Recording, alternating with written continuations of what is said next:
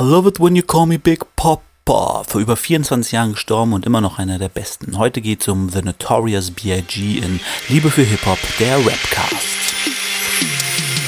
Das ist Liebe für Hip-Hop, Liebe für Hip-Hop, Liebe für Hip-Hop, Liebe für Hip-Hop. Habt ihr Liebe dann? Schreib Hip-Hop, schreib Hip-Hop, schreib Hip-Hop. Liebe für Hip-Hop, Liebe für Hip-Hop, Liebe für Herzlich willkommen, meine Damen und Herren, zu Liebe für Hip-Hop, der Rapcast. Mein Name ist David, ihr kennt mich auch als Bangering Dave und wir befinden uns in Folge 8, 29. Wow, 29. Heute soll es ein bisschen um Biggie Small, The Notorious B.I.G., Frank White, The Real Frank White, B.I.G., Big Papa, Biggie gehen. Am Dienstag, also der Cast kommt ja samstags und Dienstag am 9.3. war sein 24. Todestag. Deswegen dachte ich mir, Mensch, ist mein liebster Ami-Rapper, höre ich mir einfach immer wieder gerne an mache ich meine Folge über ihn. Eigentlich mache ich ja eher so ein Deutsch-Rap, aber wir hatten ja vor zwei Wochen sowieso schon mal ein bisschen Ami-Rap und ich beschäftige mich auch viel mit der Geschichte von Ami-Rap. Mit dem Modernen kann ich leider nicht allzu viel anfangen, auch wenn ich immer wieder ein paar Sachen reinhöre und so, aber ist meistens nicht so meins. Wir kommen aber erstmal ein bisschen zu den News. Was gibt es denn so Neues in der Welt des Raps? Und da ist wahrscheinlich die größte und dramatischste Ankündigung News für alle Rap-Fans das Splash wird dieses Jahr wieder abgesagt. Es ist aufgrund der aktuellen Lage mit äh, Corona und so für die noch nicht absehbar, wie es laufen kann. Es kann sein, dass sie es planen und dann kommt direkt wieder ein Lockdown und das wäre fatal, denn dann würden sie wahnsinnig viel Minus machen. Äh, und deswegen haben sie es vor, vorzüglich, äh, vorzüglich haben sie es äh, direkt erstmal abgesagt, damit da überhaupt gar keine Vorfreude entsteht, vermute ich mal. Genau, dieses Jahr noch kein Splash, ähm, vielleicht 22. Ich war ja tatsächlich noch nie auf dem Splash. Ähm, jetzt werden viele sagen, was, der war noch nie auf dem Splash, aber ich bin kein Festivalmensch. Ich habe keinen Bock, tagelang zu zelten, in Dixie-Klos zu pissen, nicht zu duschen und mir dann tausende von Rappern zu hören, wo ich dann vielleicht nur zehn von geil finde. Also ich werde es vielleicht irgendwann mal machen, vielleicht mit meinem Sohn, wenn er alt genug ist, oder vielleicht schaffe ich es auch endlich mal selbst gebucht zu werden. Das war nämlich damals unsere Vorschrift, als wir jung und wild waren, so um die 20, haben wir gesagt, wir gehen erst auf Splash, wenn wir da auftreten. Hat bis heute nicht geklappt. Naja. Aber was ich auch noch nie hatte oder wo ich noch nie war, ist in einer Beef-Situation. Ich hatte noch nie Beef mit jemandem, anders als Asche und Mois. Ähm, die hatten ja vor kurzem ihren äh, kleinen Beef, weil Mois wollte, dass Asche sagt, wo er herkommt, ob er Tschetschene ist, ob er kein Tschetschene ist. Asche hat dann irgendwie 2000 Minuten Track gemacht, wo er sagt, dass er kein Tschetschene ist, sich aber als Tschetschene fühlt, weil er viel mit Tschetschenen rumgegangen hat. Dann hat er ein paar Tage später, paar Tage später wieder erzählt, er ist, hat tschetschenisches Blut in sich. Naja, auf jeden Fall ähm, hat Mois jetzt ein langes Statement rausgehauen, wo es auch so ein bisschen darum geht und ähm, er will scheinbar auch den Beef mit EGJ beenden. Er ist ja immer wieder so ein bisschen mit Bushido aneinander geraten, beziehungsweise Bushido hat ihn auch immer wieder in den Fokus gerückt und er hat ein paar krasse Stories rausgehauen, unter anderem, dass er ähm, von einem vermeintlichen Freund in ein Auto gelockt wurde Dort saßen einige andere Leute drinne. Die haben dann gesagt, bleib mal hier drinne, waren wohl ein wenig bewaffnet oder hatten Hilfsmittel dabei, hat äh, Mois, glaube ich, gesagt. Und da wurde in den Wald gefahren und dort, ja, bedroht, könnte man sagen. Auf jeden Fall hat er gar keinen Bock mehr auf diese Rückenpolitik in Deutschrap und ähm, will sich irgendwie aus einem Beef jetzt rausziehen, weswegen er natürlich auch den Beef mit Igiot erstmal beendet oder beendet. Ähm, Mois hat dann noch irgendwie darauf reagiert und, und Animus haben darauf reagiert. Äh, tatsächlich bin ich gerade gar nicht mehr sicher, was genau sie reagiert haben. Ähm, ja, genau, Mois hat äh, ihm Antisemitismus vorgeworfen und dass man ähm, irgendwie einen Judenstern auf seinen Dings gemacht hätte und ähm, sich über seine Verwandten im KZ wohl lustig gemacht hat und so. Das ist natürlich krasser Tobak, äh, das geht gar nicht. Und ähm, Animus hat ihm dann noch vorgeworfen, dass er sich über Bushido, also Mois hat sich über Bushido lustig gemacht, weil der seine Familie schützen wollte vor Arafat. Jetzt äh, ist seine Familie aber selbst in Gefahr und da ähm, fängt er an zu weinen. Ich glaube, er hat in dem, in dem Statement geweint. Oder fast geweint, bin mir gerade nicht sicher. Naja, auf jeden Fall ist er so ein bisschen hin und her alles und äh, boah, mal gucken, ob da noch was kommt. Und was wollte ich noch erzählen? Weiß ich gar nicht mehr. Ähm, ich glaube, das waren so die wichtigsten Sachen meiner Sicht. Gibt natürlich immer wieder viel hin und her. Ähm, Crow und Shinny haben einen Track rausgebracht. Cool. Äh, ähm, der neue Track von na, von, von, von, von, von, von, wie heißen sie? Edgar Wasser und Fat Tony ist da. Ich habe leider noch nicht reingehört. Ich weiß auch gar nicht gerade, wie er heißt. Äh, auf jeden Fall ist er da. Ich kann mal kurz gucken, wie er heißt. Er heißt alle elf Minuten. Ach stimmt, genau, da hat er noch eine Fragerunde bei Instagram gestern gemacht, ähm, was alle elf Minuten passiert. Naja, es sind auch noch andere Tracks rausgekommen. Kann man kurz durchgehen, weil heute Freitag ist. Ähm, was nur interessant, Flair mit Horoskop, Jigsaw mit BTM. Jigsaw, der macht noch Musik. Faszinierend. Ähm, so, jetzt bin ich mit meinem PC natürlich. Samra und Arno haben es rausgebracht. Augen überall. K1 und Start Over. Start Over mit Wallet. Cool. Äh, ja, was kommt noch? Savage und Jack Austin Klimawandel. Könnte ganz geil, nice werden. Animus, Animus versus Straße. Boah. Animus hat ja auch irgendwie so ein bisschen jetzt der Straße den Kampf erklärt, ne? Also wie gesagt, wer braucht die Straße, fickt die Straße und so.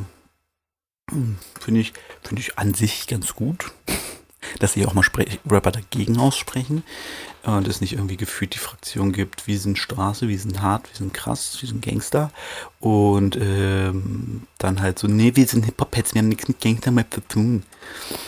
Animus sagt jetzt mal so ein bisschen hier, ich bin eigentlich, bin ich ein harter Typ, aber ich bin, ich fick die Straße.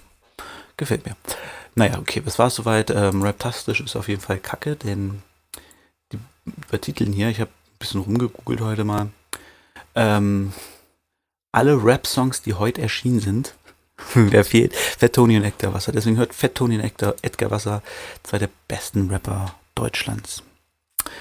Naja, okay, kommen wir. Ich habe irgendwie heute nicht so viel. Es gab noch ein bisschen mehr, aber ich bin gerade auch, also, ähm, ich will ja auch eigentlich mehr Untergrund-News haben. Ach ja, das Flair-Urteil ist durch. Ja, ja, das Flair-Urteil ist durch. Und das Friedensangebot. Ich weiß nicht, hatte ich das letzte Woche schon? Ich glaube, das hatte ich letzte Woche schon, oder? Mit dem Autounfall und so. Ne, das ist doch schon länger her. Wann ist das denn hier, Freunde? 28, ja, das haben wir ja schon längst besprochen, oder? Also auf jeden Fall hat Flair Bushido ein Friedensangebot gemacht. Hat gesagt, komm, lass uns treffen, lass uns reden. Wir werden keine Freunde mehr, aber wir können die Scheiße hier mal beenden. Bushido hat bis jetzt nicht drauf reagiert, glaube ich. Interessant, interessant. Naja, auf jeden Fall hat Flair auch sein Urteil gekriegt. Zehn Monate auf Bewährung oder wie RTL aktuell schrieb. Nee, nicht RTL aktuell. Aber irgendwas von RTL hat geschrieben, Flair, Rapper Flair, zehn Jahre auf Bewährung. ja, RTL, man kriegt zehn Jahre auf Bewährung. Ich weiß nicht. Ich weiß es nur aus den Gerichtsshows, die es früher gab, aber äh, ab zwei Jahren, wenn man mehr als zwei Jahre kriegt, gibt es keine Bewährung mehr dann muss man erstmal rein. Dann kann man später den Rest vielleicht zur Bewährung ausgelegt kriegen. Was auch immer. Naja, kommen wir zu The Notorious B.I.G. Christopher George Later Wallace ähm, wurde 1972 am 21. Mai in New York City geboren. Ähm, war der Sohn von Violet Violet Voletta, Voletta Wallace, genau. Und der Vater hieß George Later Wallet, war ein Fabrikarbeiter und ähm, in der Politik aktiv. Mrs. Wallace war Vorschullehrerin. Ähm, genau, als er zwei war ungefähr, ist sein Vater abgehauen und seine Mutter zog ihn von dahin alleine auf im Stadtteil Clinton Hill in Brooklyn. Dort ging er eigentlich auf eine gute Schule, war immer schon ein sehr intelligenter Junge, ähm, hat irgendwie so ein bisschen zu früh das Rappen für sich gefunden, womit er dann auch äh, mit zwölf, nee, mit zwölf nicht, mit 14 glaube ich, 14 oder 15 fing er mit Rappen an. Und ähm, ja, auf jeden Fall fing er auch an, mit Drogen zu dealen. Wurde dann mit 17 auch von der Schule verwiesen und stand von dem Tag nur noch an der Fulton Street, ist ein ähm, ja, war bei ihm um die Ecke in Clinton Hill, ein ganz bekannter Drogenumschlagspalaz, ähm, wo die Leute halt ihren Stoff holen. Und da stand er, groß wie er war. Aber er hat auch schon viel Musik gemacht äh, mit, seinen, mit seinen Leuten zusammen und ähm, genau. Der, ähm, ja, es gibt auch ein legendäres Freestyle-Battle, als er 17 war äh, packe ich in die, in die Beschreibung, wo er seinen Gegner mega zerpflückt. So, und ähm, da hatte er hat ihn hingebracht. Ich glaube, D-Rock, sein Kumpel D-Rock hat ihn, glaube ich, da rübergeschleppt und äh, von da an hatte er halt einen Namen. Er war dann krasser, der krasse Typ so und äh, damals nannte er sich auch ausschließlich Biggie Smalls äh, als Anspielung auf seine, sein Übergewicht. Er war damals schon, er war schon immer sehr groß und dick und genau, seine Rap-Vorbilder waren damals Big Daddy Kane. Und ähm, genau, da gibt es später auch noch eine lustige Geschichte, wie er. Oh, wer war das? Er, D-Rock und O'Leal, auch so ein Kumpel von ihm. Und äh, die haben, glaube ich, immer darüber diskutiert, wer der Beste ist, ob Big Daddy Kane, KRS-One oder Rakim. Das waren so, äh, waren so ihre, ihre Streitgespräche und ähm, haben darüber mal philosophiert. Naja, auf jeden Fall ähm, wollte,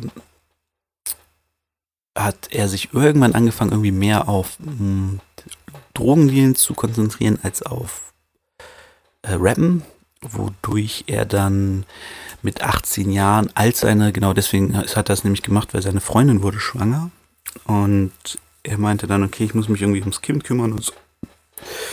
Und hat dann angefangen mit harten Drogen zu dealen, beziehungsweise er hat mit Crack gedealt. Ne? ist ja auch eine harte Droge. Naja, auf jeden Fall hat er mit Kokain gedealt. Und kam dann ähm, mit 18 war er da, glaube ich, kam er ins Gefängnis für 10 Monate. Ha, 10 Monate, lustig. Bei Flavors für, zur Bewährung ausgelegt. Biggie Ersttäter nicht. Könnte man jetzt Rassismus unterstellen, aber hey, es gibt keinen Rassismus in Amerika. Ähm, ich hoffe, das habt ihr verstanden, das war ein Witz. Ne? Es gibt Rassismus in Amerika, es gibt auch Rassismus in Deutschland. Egal, auf jeden Fall im Knast selbst ähm, hat er angefangen, wieder mehr zu schreiben und zu rappen und hat sich wieder mehr auf die Musik konzentriert, als er rauskam. Und naja, dann hat er auf jeden Fall bei seinem Kollegen ähm, DJ 50, hieß es, glaube ich, äh, auf jeden Fall heißt, heißt er 50, wurde immer 50 genannt. Dort hat er auf jeden Fall dann sein, äh, die haben so Demo-Tapes aufgenommen. Äh, der Typ hat irgendwie alles von ihm aufgenommen, der hatte so ein, so ein Studio im Keller und der hat irgendwie alles aufgenommen, was er gefreestylt hat, was er eingerappt hat und da haben sie ein geiles Demo draus gemacht und das haben sie irgendwie jedem in die Hand gedrückt.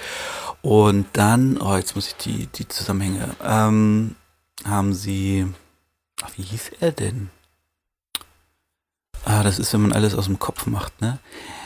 Ähm, auf jeden Fall gab's, kannten sie den Typen, nee, das war doch äh, DJ 50, ich weiß nicht mehr, auf jeden Fall kannten sie den DJ, der mit Rakim auf Tour war. Und dem haben sie das dann gezeigt und der hatte Connecten zu Source. Und in der Source, ähm, falls die Leute das nicht kennen, Source ist ein amerikanisches Musikmagazin, das äh, quasi so Hip-Hop-Magazin war, so ein bisschen wie die Juice in Amerika. Ähm, oder ist es, ich glaube, sie gibt es immer noch. Und da kam er dann in den Newcomer-Bereich zusammen mit DJ 50. Oh, wie heißt der denn ganz? Okay. Äh, habe ich gar nicht aufgeschrieben. Hätte es aufschreiben sollen. Oh, mehr Notizen. Egal, auf jeden Fall kam er da in die Source und hat so eine erste Aufmerksamkeit erregt und irgendwie ist das dann das Tape bei Puff Daddy in die Hand äh, gefallen. Der arbeitete damals bei Uptown Records ein äh, New Yorker Musiklabel. Und ähm, der wollte ihn produzieren. Mm, der hat gesagt, ey Mann, ich finde dich geil und so. Und dann haben sie auch angefangen, haben mega viel Energie ins Album gesteckt und so. Und dann wurde Puff Daddy aufgrund von, ich glaube, es waren interne Differenzen. Die, er wurde ihnen zu groß oder was und so. Und auf jeden Fall haben sie ihn rausgeschmissen bei Uptown Records. Das war natürlich ein Rückschlag für Biggie. Und ähm, genau, dann hat Biggie so die Wahl. Und das finde ich echt krass, weil das zeigt so ein bisschen so dieses Real Gangster-Rap-Kram, wo viele Deutsche einfach, also ich will nicht sagen, dass deutsche Gangster-Rapper keine Probleme haben. Es gibt viele Leute sicher, die, ähm, denen es genauso geht in Deutschland, die es dann leider aber auch nicht schaffen und deswegen auf der schiefen Bahn bleiben. Ähm, aber die Leute, die zum Großteil in ihren Texten über Drogen rappen und darüber, dass sie dealen etc. und so, die sind im Prinzip sind es entweder Kleinkriminelle oder die leben, also die leben halt nicht vom Drogendealen so. Bei denen ist die Wahl nicht entweder ich rappe oder ich deal mit Drogen so. Vielleicht war es das mal, das weiß ich nicht, aber bei Biggie war das halt wirklich, okay, ich habe eine Wahl, entweder es klappt mit Puffy und ich werde berühmt mit Musik, äh, ich werde reich durch Musik oder ich deal mit Drogen, so. Das war der Struggle. Er meinte so, okay, wenn ich das Musik nicht schaffe, dann muss ich Drogen dealen. Vielleicht gibt es das auch häufig in Deutschland. Keine Ahnung. Schreibt es in die Kommentare. Wen kennt ihr, bei wem das so war? Ähm, aber also viele, viele Leute, früher gerade, die sich Gangster-Rapper nennen, die haben halt auch Spaß mit Drogen gedealt und haben dann nebenbei Straßenrap-Musik gemacht. So. Ähm, Beispiel Bushido. Also, ohne mir zu nahe treten zu wollen, aber ähm, wenn man ihm seinem Film glauben kann, dann hat er nie mit Drogen gedealt, weil er keine andere Option hatte, sondern er hat mit Drogen gedealt, weil er es geil fand und Kohle machen wollte. So. Aber der hätte easy auch einen anderen Weg einschlagen können. Während bei Biggie durch Knastgeschichte etc. dieser Punkt halt ein bisschen überschritten war. Er ist groß, schwarz, wurde von der Schule geschmissen und ähm, saß im Knast so. Wohl alles wie bei Bushido. Das, nee, er saß nicht im Knast, er kam zur Bewährung und hat dann Maler gelernt. Der hat Maler gelernt. Der hätte easy als Maler arbeiten können. Egal. Ähm, auf jeden Fall finde ich die Entscheidung krass so. Und dann hat er gesagt, ey, Puffy, wo du hingehst, gehe ich auch hin. So, ich, ich ziehe das mit dir durch. Und dann hat Puffy Bad Boys Bad Boy Records gegründet. Und ähm, dort haben sie dann, ähm, genau, 92 haben sie es gegründet und 94 kam dann Ready to Die raus. Und Ready to Die hat einfach die gesamte die gesamte Rap-Welt aus den Angeln gehoben. Es war so ein bisschen, hm, wie soll man das beschreiben? Es hat den Hardcore-Rap bisschen salonfähiger gemacht, was es schon so ein bisschen gab durch äh, Chuck D und viele andere, die auch schon hart, also Hardcore-Rap, muss man sagen, ist ähm, eine Art Conscious Rap meets Gangster Rap. Ähm, also harte Worte, harte direkte Sprache, aber mit ähm, Inhalten, mit Sozialkritik, mit, ähm, mit, einer, mit einer Story hinter. Ähm, ah, wie kann man das gut beschreiben? Ich glaube, das trifft schon ganz gut. Ähm, ja, also im Prinzip das, also Chuck D, Ice Cube, die haben schon sowas in die Richtung gemacht. Ähm, aber genau, es ist halt auch politisch und sozialkritisch, so Hardcore-Rap.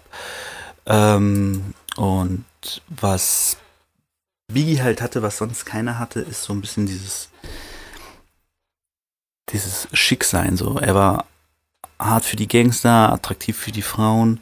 Ähm, er hat das Ganze äh, smooth gemacht so. Er hat halt auch immer so ein bisschen RB-Einflüsse, weil er selbst auch, wie ähm, Puffy jetzt erzählt hat in, einem, in einer Doku, er selbst krasser RB-Fan war und auch Sänger. Es gibt wohl geheime Aufnahmen von B.I.G., wie er ähm, singt und äh, Lieder einsingt und so RB-Songs macht. Und ähm, dadurch wurde das Ganze halt auch immer so ein bisschen ein bisschen ähm, Mainstream-tauglicher. So, und diese Mischung hat B.I.G. halt mega gut geschafft, die sonst keiner geschafft hat. Diese Mischung aus RB und Hardcore-Rap und ist alles verschmolzen in einem und ja, das ähm, war zu der Zeit einmalig und hat für großes Aufsehen gesorgt. Er hat ähm, mega Erfolg gehabt. Das Album, genau, die Singles sind auf. Äh, nee, Singles gar nicht hier. Das Album ist in den USA auf Platz 15 geschartet. In Deutschland übrigens gar nicht. Ähm, genau, Platz 15 ist inzwischen sechsmal Platin gegangen. Krass. Krass. Sechsmal. Fuck. Ähm, ja, so, genau. Und ähm, Anfang der 90er muss man dazu sagen, denn das ist ganz wichtig für die Geschichte, hat Biggie sich mit Tupac angefreundet. Ähm, Tupac war wohl, hat damals Party and Bullshit gehört. Das war so die erste, erste Single, die ähm, vor seinem Album rauskam. Und ähm, die hat er noch zu Uptown Records Zeiten gemacht. Und die war ziemlich erfolgreich. Die war auch einem Film zum Soundtrack. War ein Soundtrack-Song für einen Film.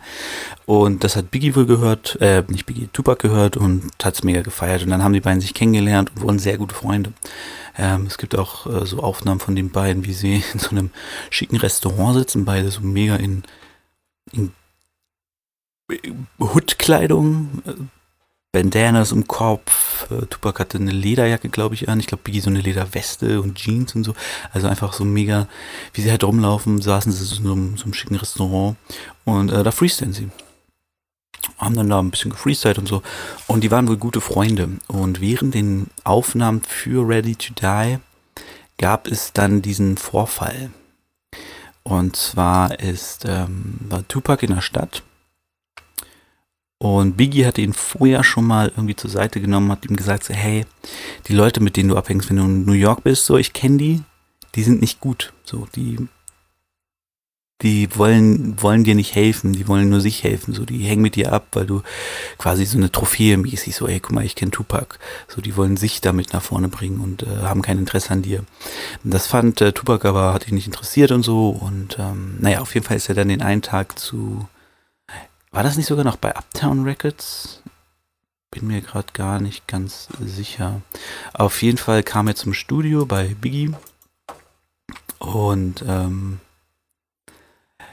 da hat wurde er überfallen. Er ist ähm, wollte in den Fahrstuhl einsteigen, also Little Caesar, ein guter Freund von Biggie. Es wird immer gesagt, sein Cousin, aber eigentlich war es nur ein Kindheitsfreund.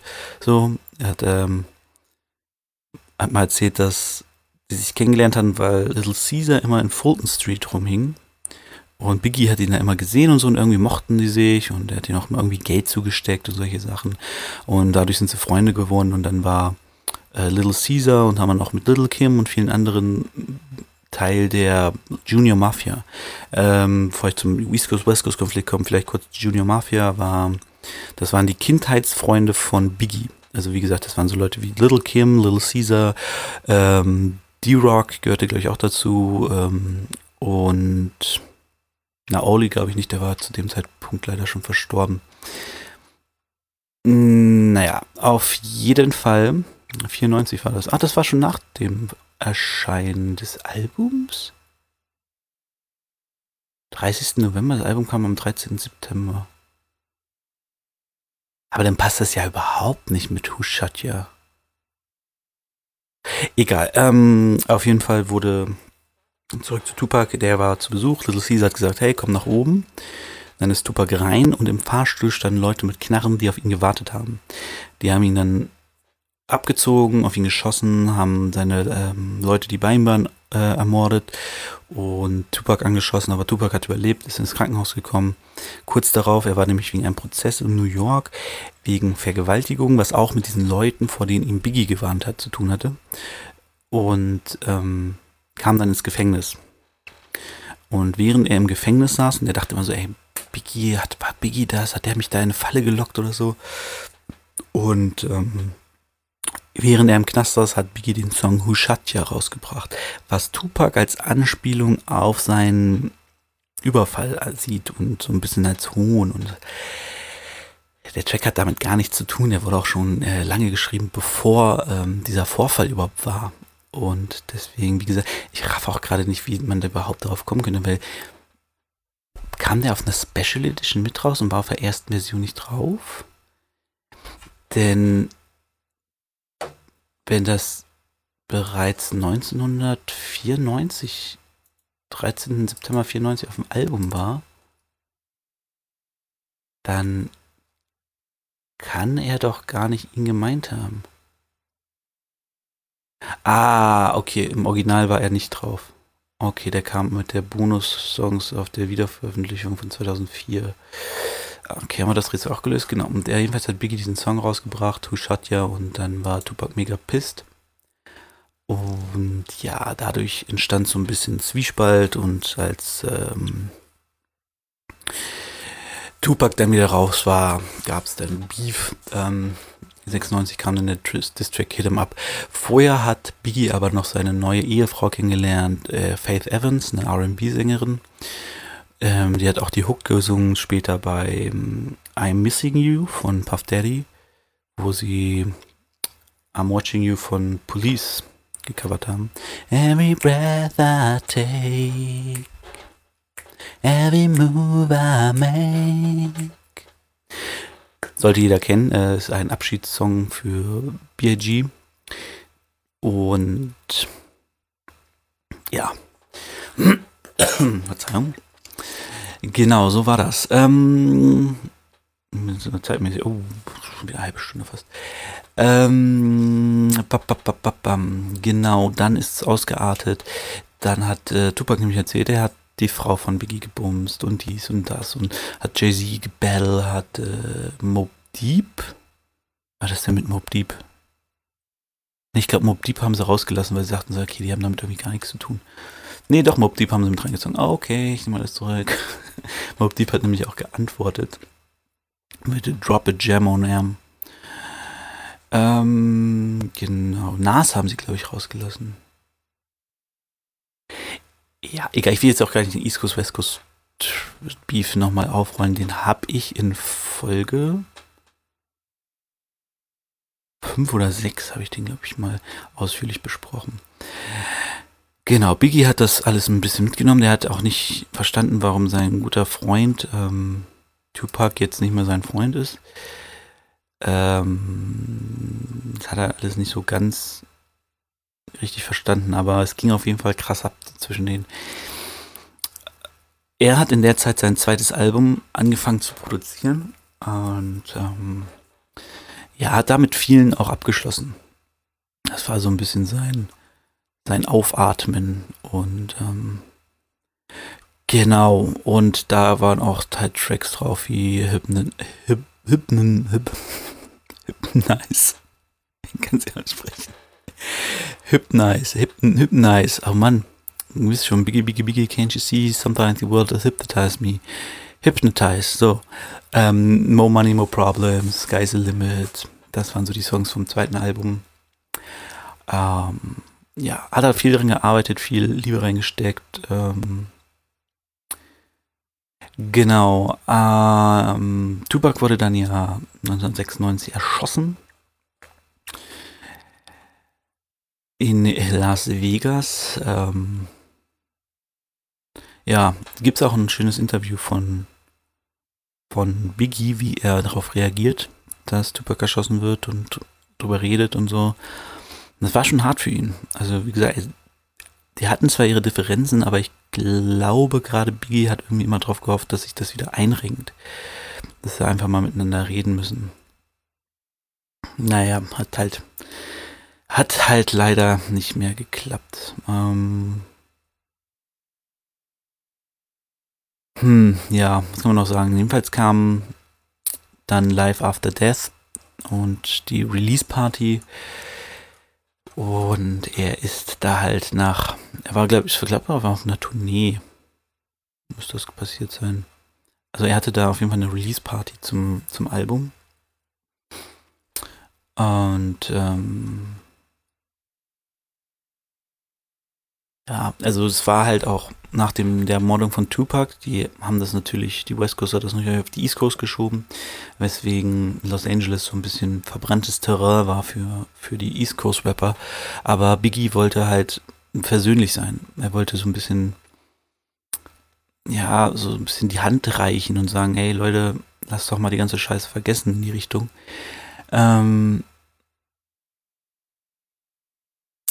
genau, ach, die Soul Train Awards waren das, so war das. Äh, genau, und dann eine anschließende Party im Peterson Automotive Museum in Los Angeles. Genau, und von da ist er nach Hause gefahren und wurde am 9. März 1997 äh, von Unbekannten bis heute erschossen. Äh, beide Morde, Tupac und Biggie, wurden nie aufgeklärt. Es gibt zahlreiche Theorien, wer es war. Es, ähm, ich glaube, Außerirdische waren es auch mal zwischenzeitlich. Jedenfalls kam am 25. März, also 16 Tage nach seiner Ermordung, wurde sein Album veröffentlicht, Live After Death. Und ähm, das ging auf Platz 1 in den USA und 63 hier in Deutschland. 21 Wochen in den Charts gewesen. Not bad, not bad. Aber krass, ne? Platz 1 in Amerika und 63 in Deutschland. Wie wenig Ahnung Deutschland hat. ähm, ja. Interessant ist, dass zum Beispiel seine Mutter, die wurde mal von einer Freundin angesprochen, die hat sich äh, Ready to Die gekauft. Und ähm, die hat gesagt so, was, was ist denn da, worüber rappt dein Sohn da und so. Die war total empört. Und ähm, dann wollte ihre Mutter es hören und dann hat sie es gehört, glaube ich, irgendwie mal kurz. Und dann hat Bi gesagt so, ey, Mom, hör dir das nicht an, so. Das ist, nee, das ist so, das ist nichts für dich. Und dann hat sie gesagt so, ey, er hat gesagt, hör es mir an, also hör es mir nicht an. So. Dann hat sie danach auch nie wieder seine Musik gehört. Das fand ich ganz spannend. Dass sie da einfach so einen Strich auch gezogen so, okay, er will das nicht, also wird es seinen Grund haben, dass er das nicht will, so warum soll ich es dann machen? Das war ganz geil. Und er hat in einem Interview gesagt, seine Mutter denkt, ähm, dass er 1000 Dollar pro Show kriegt. Aber er kriegt da einfach 10.000 Dollar pro Show und das viermal die Woche. Also der hat im Jahr, ähm, in der Woche 40.000 gemacht, nur durch Shows. So, ich meine, heute ist das wahrscheinlich wenig, aber in den 90ern war das einfach mal, ähm, ja, ein sehr guter Verdienst. Ich weiß nicht, was, was Künstler heute für eine Show kriegen. Also eine normale Show, jetzt kein Festival oder so, ne? Ähm, genau, das war noch ganz lustig. Lustige Stories, äh, ja.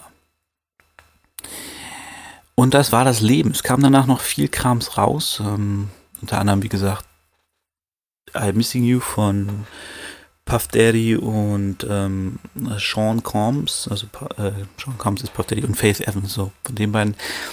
Es gab ähm, noch zwei Posthum-Alben. Einmal Born Again, wo so ein paar restliche drauf waren. Da gibt es auch einen Song von ihm und Eminem. Ähm, ach, wie hieß der denn? Äh, Dead Wrong war das, genau. Ähm, Notorious B.I.G. ist auch drauf. Ein Kumpel von mir hatte das damals. Ähm, das war ganz nice. Too Short sind mit dabei. Junior Mafia ist mit dabei. Äh, Crack Mac, Missy Elliott, Mob D, Black Rob und und und. Achso, es gab übrigens auch mal einen Antwort Antworten-Song von The East Coast. Und zwar haben Jay-Z und Biggie zusammen Brooklyn's Finest gemacht. Das war so ein bisschen Antwort auf, auf die West Coast. Hatte ich vergessen zu erwähnen. Ähm, ja, ich weiß gar nicht. Es gibt so viel zu sagen. Er hat so ein spannendes und großes Leben. Allein über sein, seine Teenie-Zeit könnte man noch mega viel erzählen. Ähm, aber er ist bis heute einer der beliebtesten Rapper einer der größten und wichtigsten Rapper. Er ist in Brooklyn immer noch ein Held. Es hängen überall noch Graffitis von ihm. Er wurde auch gefeiert und das, ist, das hat mich wirklich ähm, Bilder von der Beerdigung. Sind so ergreifend, weil da fährt einfach so eine Kolonne durch Brooklyn. Die Straßen sind voll mit Leuten, die sich von Biggie verabschieden wollen, die irgendwie so Zettel für ihn hochhalten und ähm, ja, es ist Wahnsinn. Es ist halt als wirklich, als wenn ein Nationalheld gestorben wäre oder durch die Straßen fährt. Es war wirklich. Und ähm, seine Mutter hat das ja, die war ja im Wagen und für die war das so mega so, wow, das hat mein Sohn, den alles bedeutet und so. Also es war schon, er war schon keine unwichtige Person. Ähm, ja, jetzt bin ich gerade wieder ein bisschen gerührt aufgrund der Gedanken an diese, diese, diesen Konvoi. Ähm, genau, wenn ihr mehr über Biggie wissen wollt, was sich auf jeden Fall lohnt, wenn ihr auf East Coast Raps steht, ähm, dann guckt euch auf jeden Fall, wenn ihr Bock auf einen guten Spielfilm habt, Notorious an, der sein Leben behandelt. Es gibt ähm, Unsolved, eine Serie von Netflix, wo Polizisten den Fall aufarbeiten von Tupac und Biggie. Also geht es um die Ermordung. Es gibt drei Zeitebenen. Es gibt die Ermordung, also wie sie sich kennenlernen, Tupac und Biggie und wie dann einer nach dem anderen quasi stirbt. Es gibt den Polizisten, der nach den Morden ermittelt und dann gibt es noch eine, ähm, eine, so eine Sondereinheit, die zehn Jahre später oder ja, zehn Jahre später ungefähr ähm, nochmal ermittelt. Äh, auch ganz gut, sehr informativ. Ähm, dann gibt es jetzt seit kurzem die, die Doku auf Netflix, Biggie. Ähm, I have a story to tell. Auf Deutsch, das ist meine Geschichte. Okay, cool. Ähm, ja. Ich was vergessen? Es gibt noch mehr. Könnt auch bei Hip Hop Evolution haben beide natürlich auch äh, einen großen Teil in einer Folge, wo es um sie geht. Und ähm, ja, also wenn ihr euch über Biggie informieren wollt, dann gibt es reichlich Stuff. Gerade bei Netflix findet ihr alles.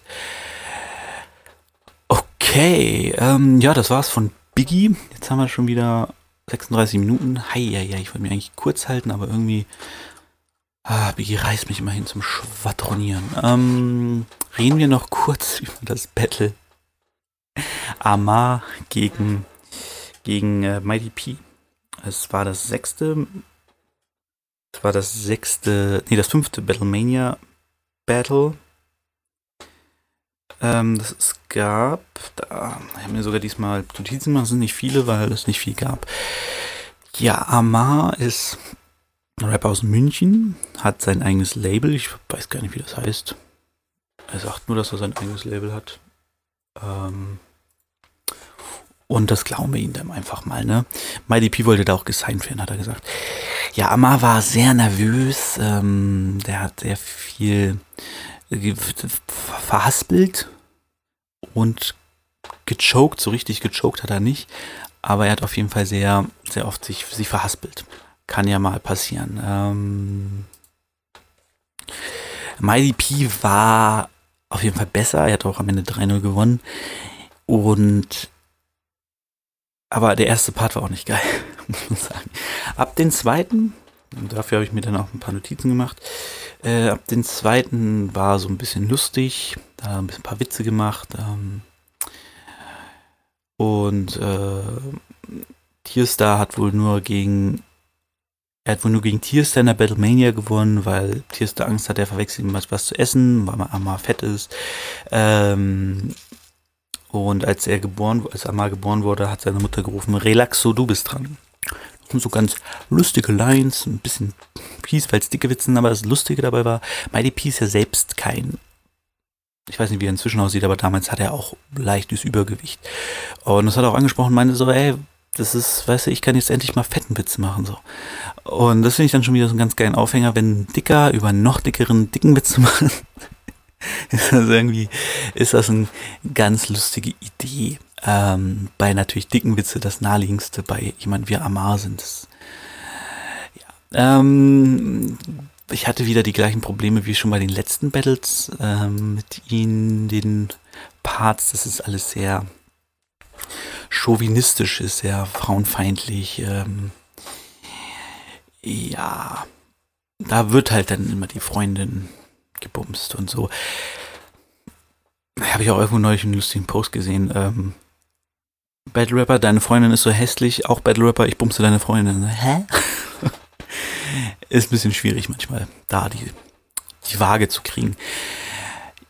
Genau, ähm, im, im, im, im, im dritten Part hatte MyDP noch einen lustigen Dings und zwar Ähm, bevor du mich schlägst, Witze. Äh, bevor du mich schlägst. Ich weiß gar nicht mehr, ich hatte mir ein paar Sachen, wollte ich mir merken, aber habe ich jetzt schon wieder vergessen. Ähm, also Dinge, die unwahrscheinlich sind, wie das Karate Andi über äh, irgendwie übers Bonzenleben redet oder irgendwie solche Sachen. Alles un ist unwahrscheinlicher, als dass Amar ihn schlägt. Amar wirkte immer so ein bisschen, als wenn er gerade Freestyle würde, hatte ich das Gefühl, wo ich denke so, okay, guter Freestyle, aber freestylst du jetzt, weil du einen Text vergessen hast? Und Freestyles punchen halt oft auch nicht so, muss man sagen. Wenn man, also, wenn so eine Situation ist wie bei Amar, du hast einen Text, du vergisst ihn, du freestylst. In dem Moment kannst du eigentlich nur verkacken, weil alle guten Punches, die du hast, ja wahrscheinlich im Freestyle schon mal benutzt wurden. Also klar, es gibt Leute, die können das, aber bei Amar war das halt nicht der Fall, weil das war so, so dann so 0815 Standard. Wobei ich halt nicht weiß, wann sein Text war, weil das war alles so ein bisschen 0815 Standard. War ein bisschen schade, aber ähm, wie gesagt, MyDP war in Part 2 und 3 ganz lustig und hat damit auch verdient gewonnen. Battle könnt ihr euch sparen. Das Video insgesamt geht nur eine halbe Stunde, was bei Top Tier Takeover schon recht kurz ist, muss man sagen. Genau, wir freuen uns da dann eher auf das nächste Battle und das wird sein Greg Pipe gegen Tierstar und das äh, wird richtig lustig. Da freue ich mich jetzt schon drauf. Ich habe schon mal ein bisschen reingeguckt und Tierstar ist da wirklich on fire. Ja, äh, freuen wir uns darauf und deswegen sage ich, wir haben über 40 Minuten. Naja, ich werde noch ein bisschen kürzen, also knapp 40 Minuten. Ähm, das war's von mir. Wir hören uns in zwei Wochen wieder und dann reden wir über. Worüber reden wir? Ich weiß es noch nicht. Thema muss ich mir noch überlegen. Ich habe ein paar. Mal gucken. Aber auf jeden Fall reden wir über Greg Pipe gegen Tierstar. Alles klar. Dann macht's gut. Haut rein. Viel Spaß und ähm, tragt Maske. Lasst euch impfen, wenn ihr könnt. Ich würde es machen. Aber ich habe noch nicht die Chance. Na egal. Haut rein. Das ist Liebe für Hip-Hop, Liebe für Hip-Hop, Liebe für Hip-Hop, Liebe für Hip-Hop. Habt ihr Liebe dann? Schreib Hip-Hop, schreib Hip-Hop, schreib Hip-Hop. Liebe für Hip-Hop, Liebe für Hip-Hop, Liebe für Hip-Hop, Liebe für Hip-Hop. Habt ihr Liebe dann? Schreib Hip-Hop.